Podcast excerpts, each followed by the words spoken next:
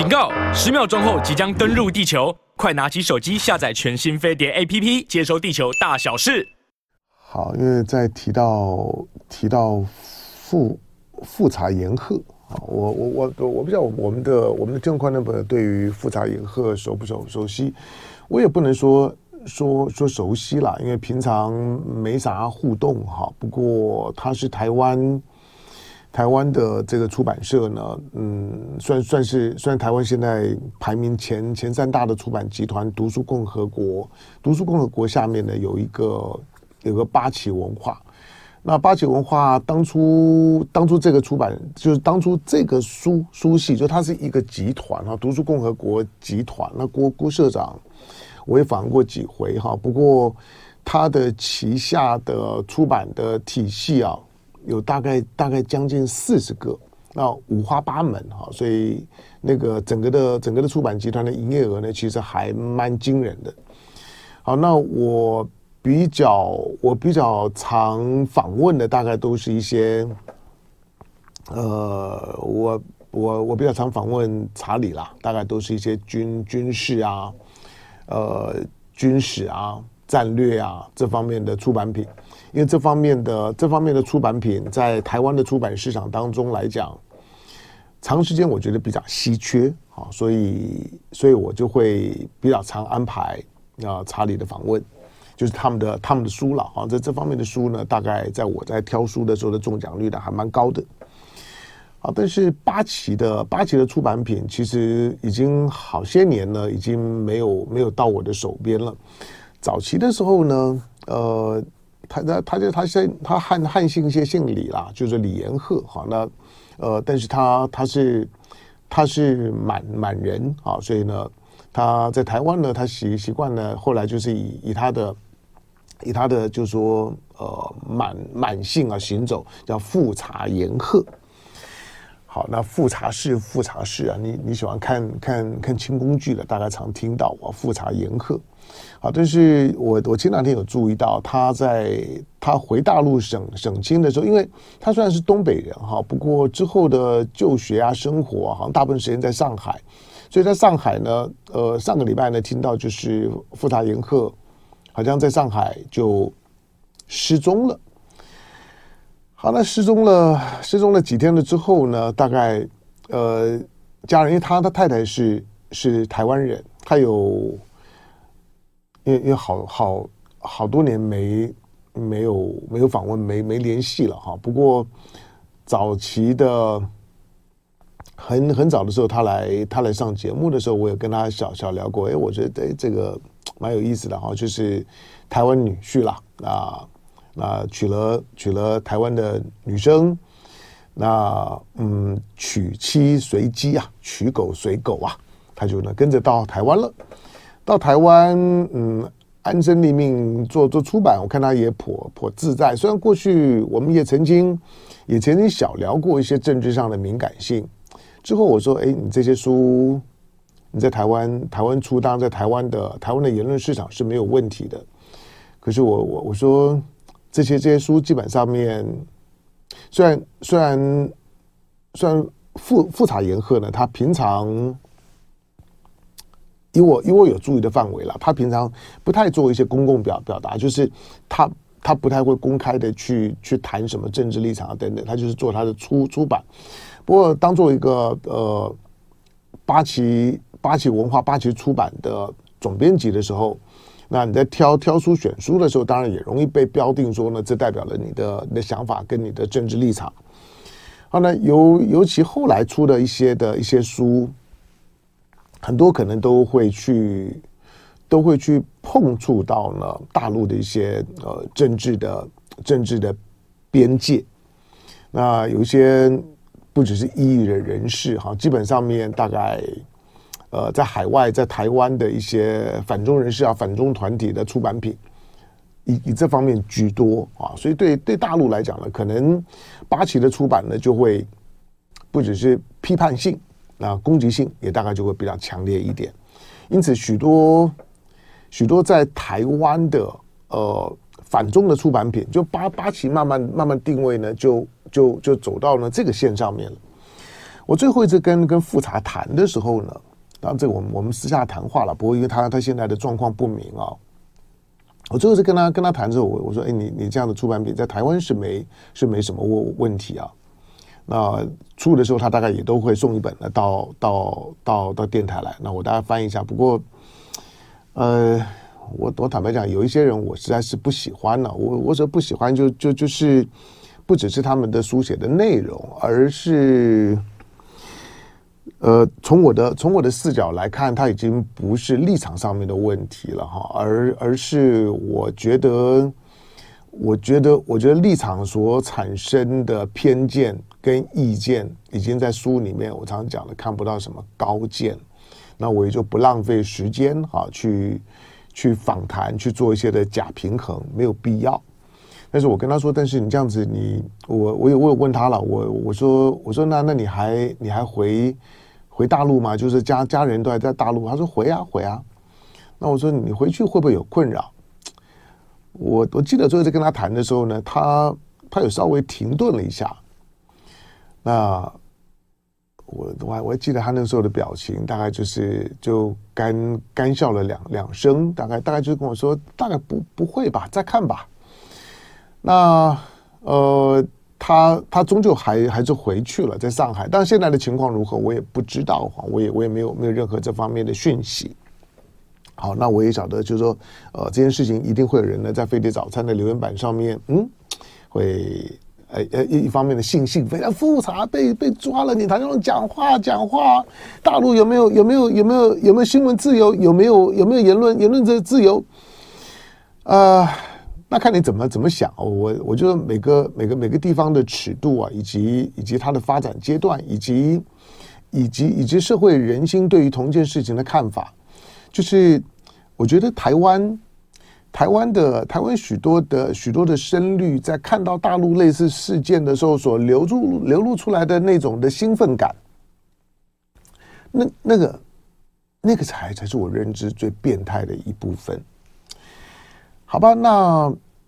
那就算是复查，就像是过过去有一些因为间谍罪或者或者那个呃，那那那那那之这之前的之前的那个叫李李李李明哲事事事件的时候，OK，那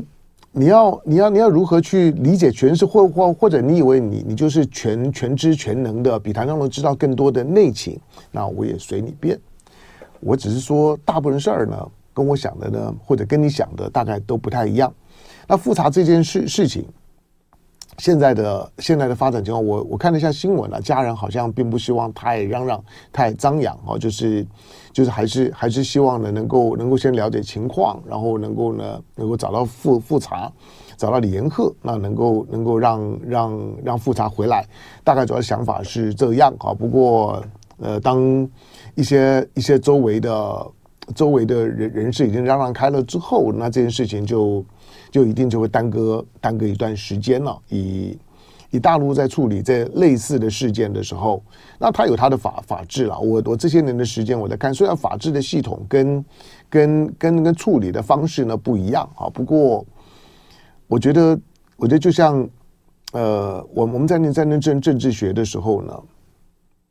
对一个对个社会体系里面的嗯政治参与的最基本的要求，就是公民权的平等。那这个公民权的平等，如果能够做到公民权的平等，那大家呢先先不要呢互都互相的拿自己的立场跟价值观呢去去去去当做呢这种的网络的攻防或者耍嘴皮子的这些的筹码，这毕竟关乎到一一个人，虽然谈不上什么。什么朋友了？不过认识啊，那就关心。好，那咱们的听众朋友来，不管在哪里来，David 猪呢，在雅加达。那了龙虾刚刚讲了哈，在 L L A。好，那这这这些，呃，就先放着。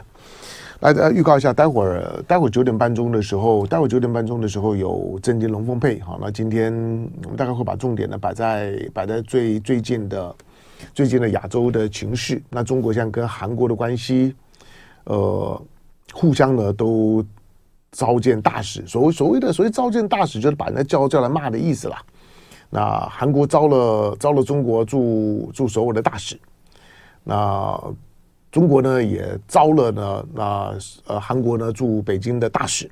大家互相把把大使呢叫来练一顿，那警告一下，你回去跟你们老板说，那我不高兴，那你要怎么样？好，那中韩中韩关关系现在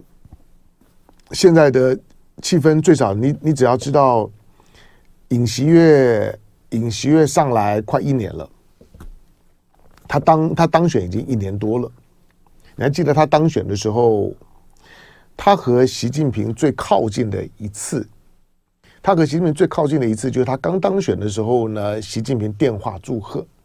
这个呢已经。已经表达了，就是说呢，习近平对于一个后文在寅时代那一个政治的素人，那一个比较保守的保守党派的领领导人上来，那已经算算是中国对于对于一个刚当选的领导人，算算是很高规格的重视。习近平亲自打打电话祝贺，那祝贺还不够，你再想想看，去年的五月。五月五月五月九号，去年的五月九号，尹锡悦就职。尹锡悦就职的时候呢，王岐山去啊。那习近平主席呢派了王岐山，就是他的哥们啊，那国家副副副主席，那我王岐山亲自啊到首尔啊去给去给这个呃尹锡悦登基的尹锡悦祝贺。可是这些的动作哈，终终究虽然礼貌归礼貌，然后重视归重视哈，不过当下的中韩关系，因为尹尹锡悦的讲话，尹锡悦的政治表达，是一个政治素人的关关系吗？我也不认为，我我我觉得，因为因为外交无小事啊，就是。你讲话的时候，你你如果觉得你讲太 over 了，那你那你可以再修正。可是尹锡悦在对于台海问题做了表达之后，其其实他没有任何再修正的味道，所以才会导致中韩之间的外交紧张。好，那不止中韩，那中中非也一样。不过中中非的外交关系同样从今年今年开年之后，从小马可仕啊到北京的那次的中国把开。今年二零二三年呢，开年之后的第一个国事访问呢，给了小马可仕。小马可仕到北京也很发风光，那甚至于呢，把当年我我记得那时候我们还曾经谈过嘛，他他是他是地球上面见过毛泽东本人的最后一个领导人。或者我我我说的外外国领领导人了，就是他是见过见过毛毛泽东的哈，那那张。那张呃，他的妈妈伊美代哈，那带着他去北京的时候见了毛泽东，毛泽东在跟伊美代讲话，小马可是呢那时候那时候还是翩翩少年啊，坐在旁边啊，十来岁啊的那张的照片，那张的照片呢也曾经被热议过。好，可是即即使当时时隔三个月的时间，今天的中非关系因为美菲的军演，当然不是单纯军演这么简单了，而是而是整个的菲律宾的政治气氛。那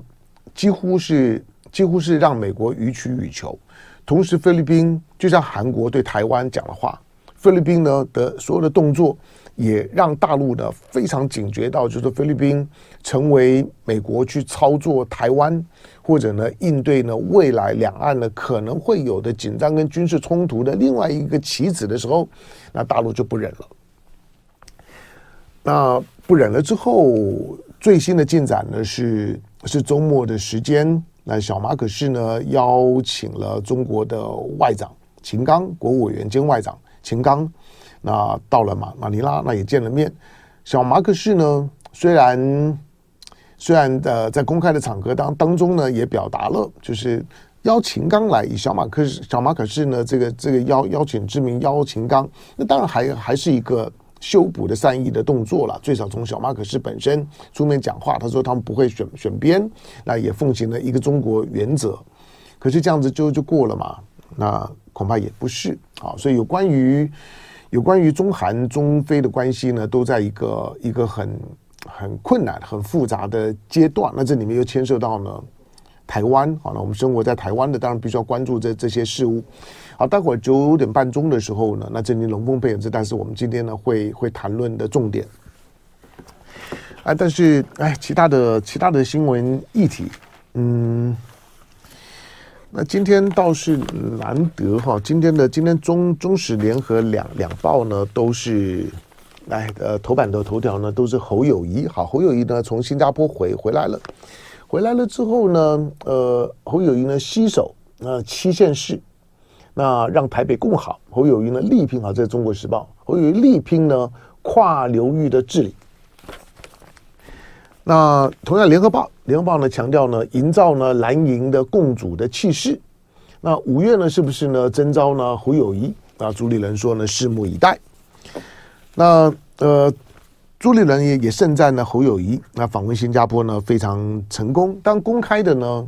公开的知道的就是他见到了副总理也，也是大概现在大概大概就是李显龙的接班人黄循财。那、但是有没有见到李显龙？因为最后侯友谊的行行程，嗯，又不见了哈。这个当然在在台湾呢，因为我过过去出访经验很很很丰富啊，跟着领导人出访经验很丰富。那当你你出访的出访的时候，我们采访的对象，那不管是过去跟跟李登辉啦，跟连战啦，因为因为在陈水扁当当选之后呢，我就我就我就呢退出了新闻采访的第一第一线了哈，就是。主动的就退出，就专专心的写评论。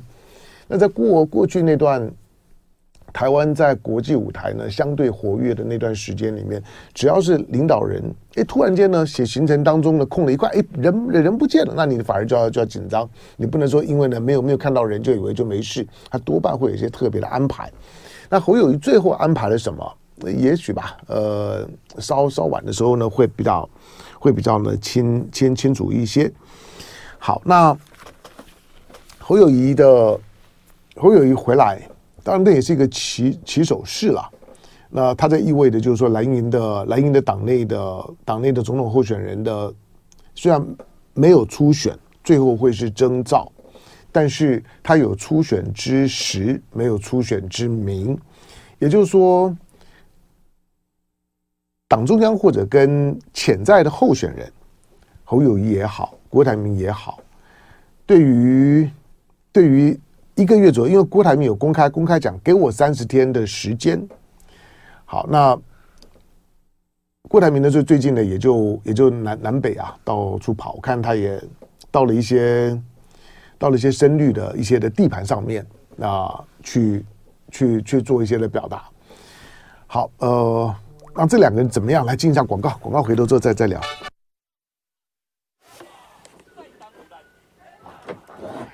好，来，我们待会儿再来聊心肺衰竭。哈哈哈哈哈哈！店员说，徐小新说，徐小新就是一个人人形蜜獾呐。对，嗯，对，不服就就干，对不对？嗯。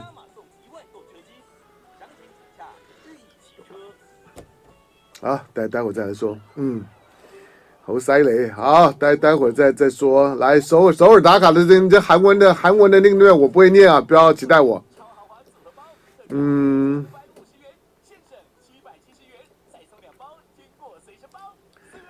呃。哈哈哈。舒恒对，百分之舒恒跟柳杰克做的网络民调，那。有这样百分之八十人都支持赖神当选，不过因为那大家都可以投了，嗯。来，啊，詹姆斯库克大学，澳洲公立大大学在在新加坡有一个校区，这个这个詹姆斯库克大学，这是一个比较年轻的大学，但是呃，它有一些的，它有一些跟。跟环保啦、跟水污染啦等等这方面的科系的全全球排名是很不错的。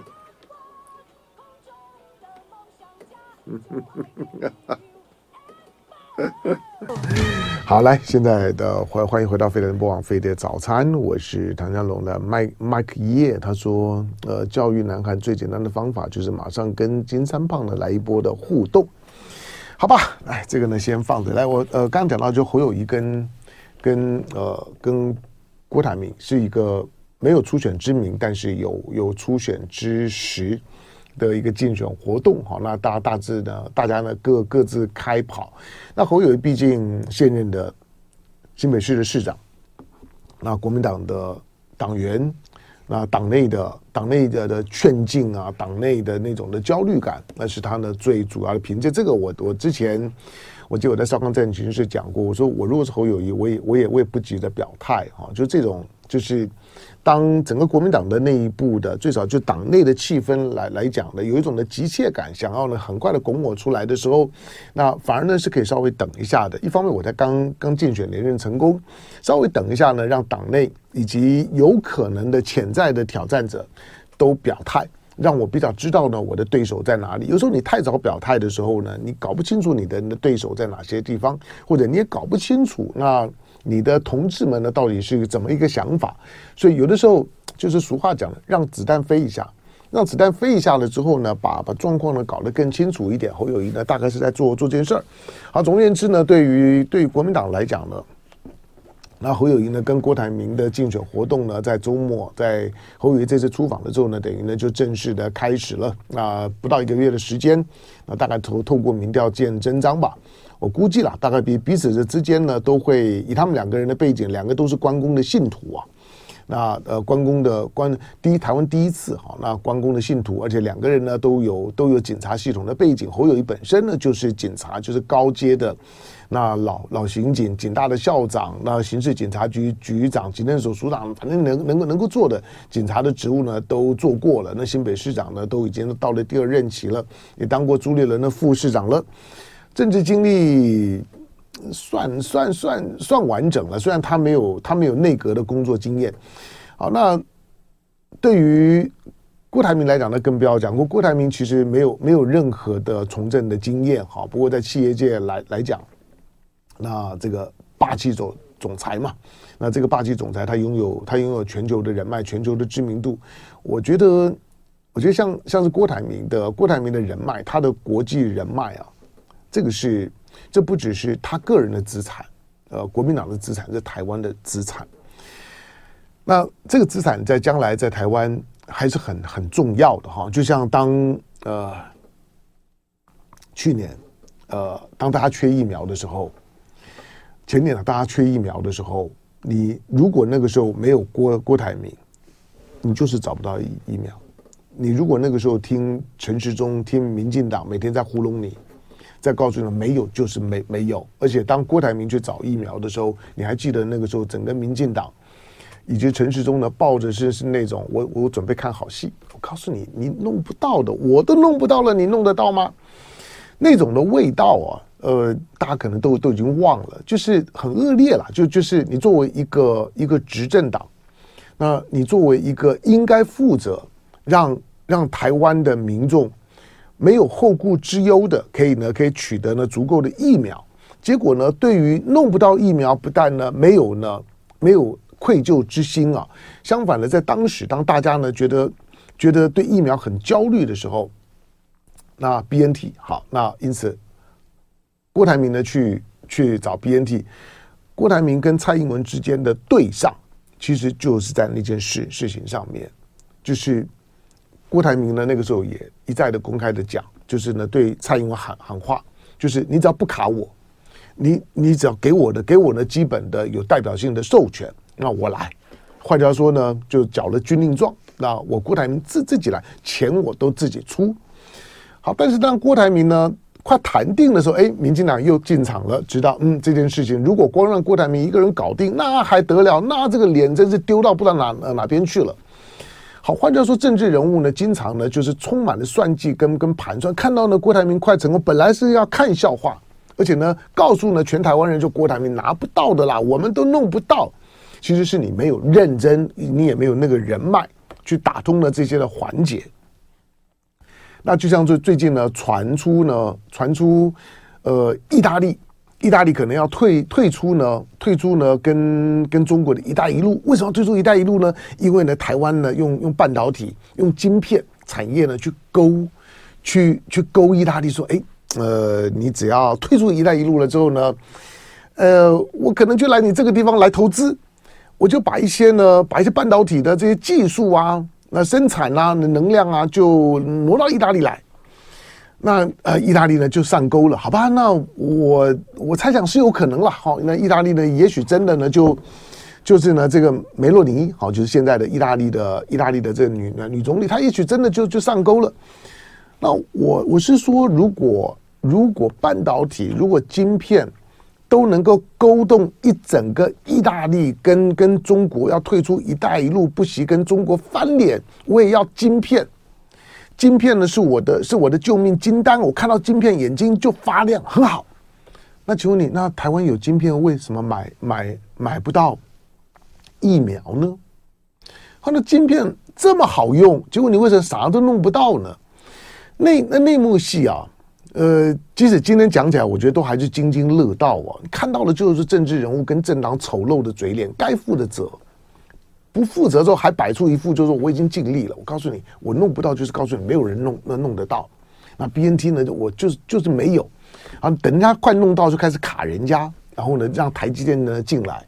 台台积电呢也也要要开开始呢被迫要捐献。然后之后呢，除了台积电以外，你就看到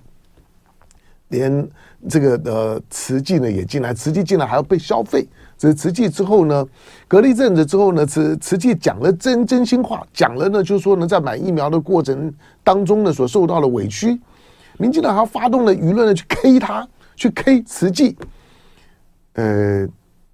好，反正一些一些深深绿的媒媒体哈，那谁在谁在带带头呢？糟蹋跟 K 瓷器那些呢，反正呢都都有案可考，大家就自己回头去看吧。有有有的人名呢，我连提都懒得懒得提。好，那因此在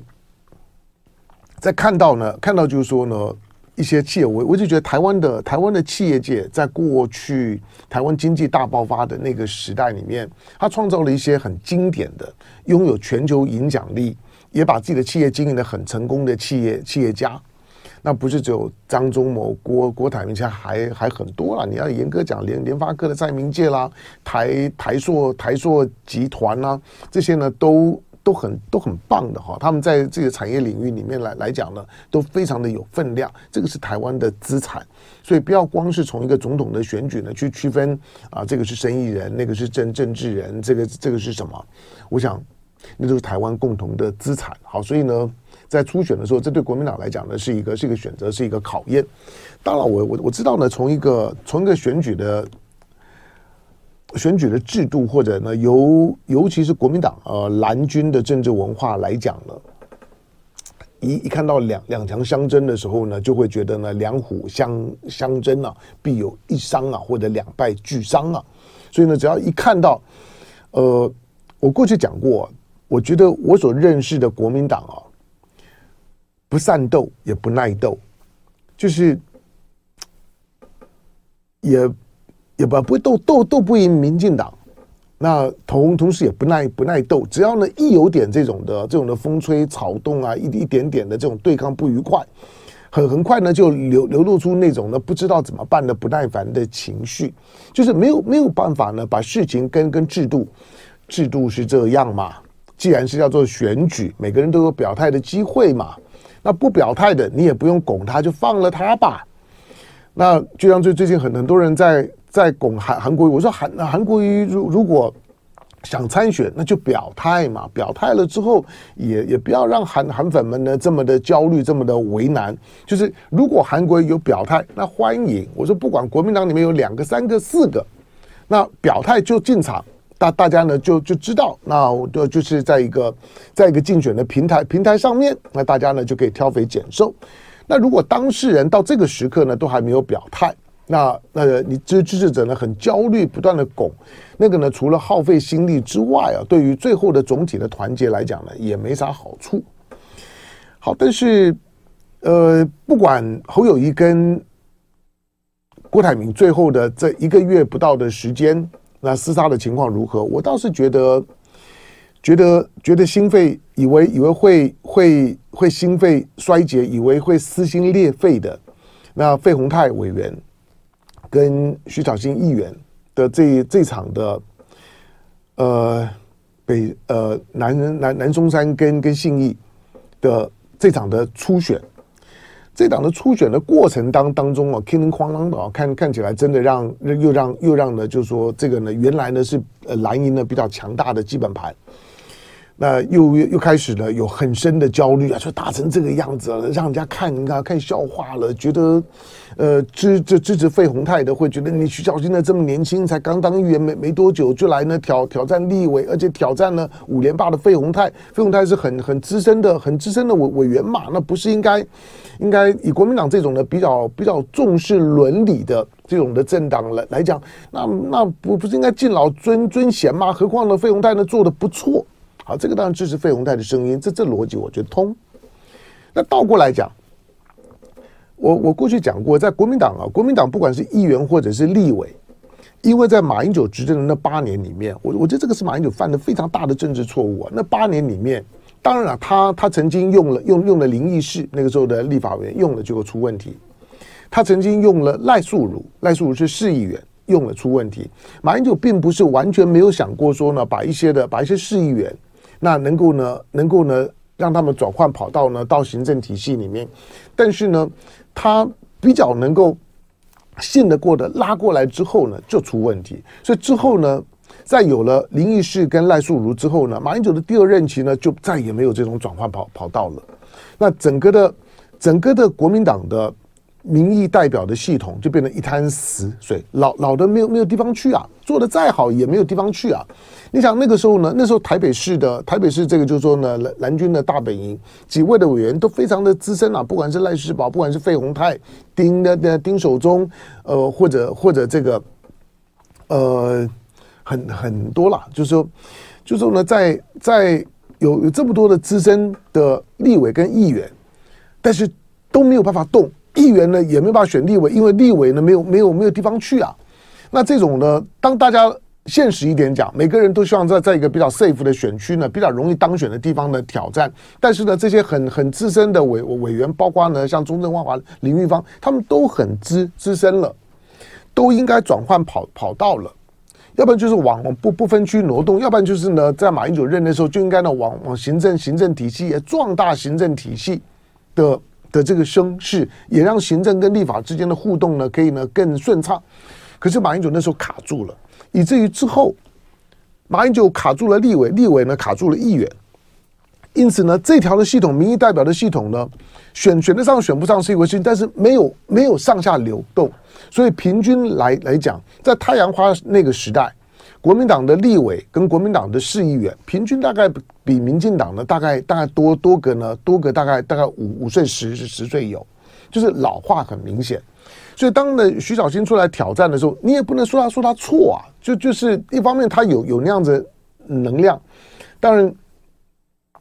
徐小新好玩了。除了除了他的他的选选举的时候时候呢，我我觉得我觉得他很积极，那战斗力呢非常非常非常强。他就讲说他是蜜獾嘛，就是那种那种不服就干的。那而且作为一个小女生来讲，那个战战斗力爆爆棚啊！对许多的支持者来讲呢，也就很像。而且他徐小新出手几乎都做好。那这场的选举，当最后用非常戏剧性的方方式呢结束，党员票呢赢一票。那最后呢，民调呢，徐小新也也赢双赢。好，那徐徐小新呢出现。不过，当到那一刻的时候，我觉得没有撕心裂肺。我在网络上面，当我跟费鸿泰呢，在一些的共同的群群组里面，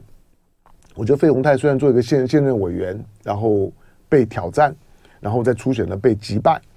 那即将呢失去了立委的立委的这个参选的参选的资格。